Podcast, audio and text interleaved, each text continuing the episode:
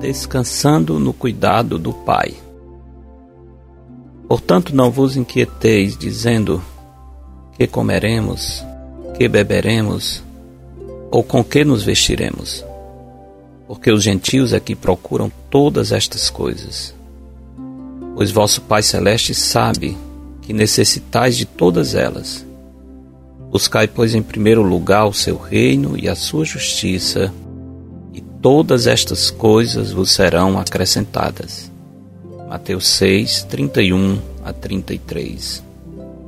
Na conhecida parábola do filho pródigo, Jesus apresenta um pai amoroso e seus dois filhos perdidos.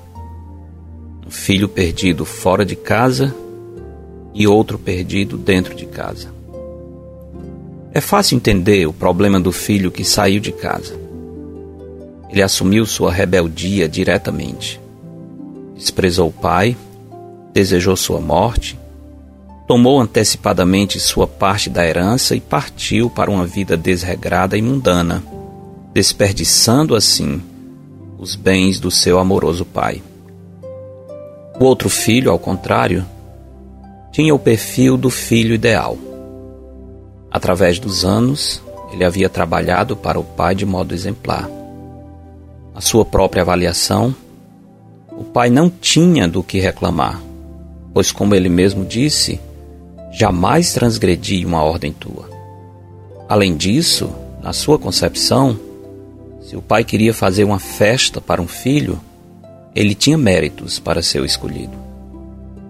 Por isso, ele estava ressentido e disse ao pai: Há tantos anos que te sirvo sem jamais transgredir uma ordem tua e nunca me deste um cabrito sequer para alegrar-me com os meus amigos.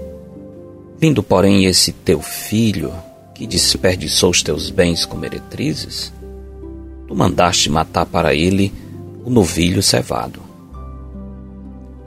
Surpreso com essa reação do filho mais velho, o pai disse: Meu filho, tu sempre estás comigo. Tudo que é meu é teu.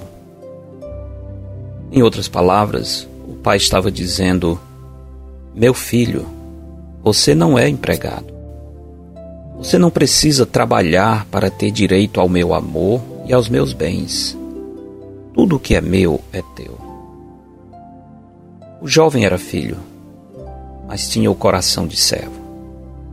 Seu orgulho e sua justiça própria não lhe deixavam tranquilo em receber a generosidade do Pai. Ele trabalhava não porque amava o Pai, mas porque amava a si mesmo.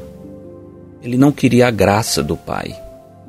Todavia desejava poder exigir direitos adquiridos, tendo assim do que se gloriar. Quando Jesus nos ordena a parar de viver preocupados, sua exortação não é feita no vácuo não devemos ficar preocupados, porque o Pai Celeste sabe das nossas necessidades. Esse Pai mantém toda a criação e faz isso não porque a criação mereça seu cuidado, mas porque Ele é bom e sua misericórdia dura para sempre. Se, mesmo sabendo disso, eu continuo ansioso, lutando para manter o controle do amanhã por meio da minha própria força? Estou dizendo com minhas atitudes que eu não confio no amor do Pai Celeste. Que Ele poderá esquecer as suas promessas ou, possivelmente, que Ele não terá poder para cumpri-las. Não digo isso com palavras, naturalmente. Contudo, as atitudes manifestam a voz do coração. Aqui a parábola dos dois filhos e o ensino de Jesus sobre ansiedade se interceptam. O pai diz que ele cuida de mim e suprirá minhas reais necessidades, e que, por isso, devo viver o hoje sem me consumir pelo amanhã.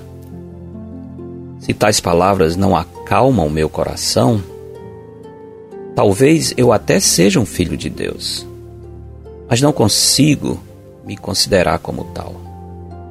Não consigo descansar nos braços do Pai, porque estou sempre querendo fazer algo para poder exigir o favor dele. Eu não conheço a graça do Senhor, apenas o esforço orgulhoso para ganhar o favor do Senhor. Outra possibilidade é que, talvez, eu não seja mesmo um filho de Deus.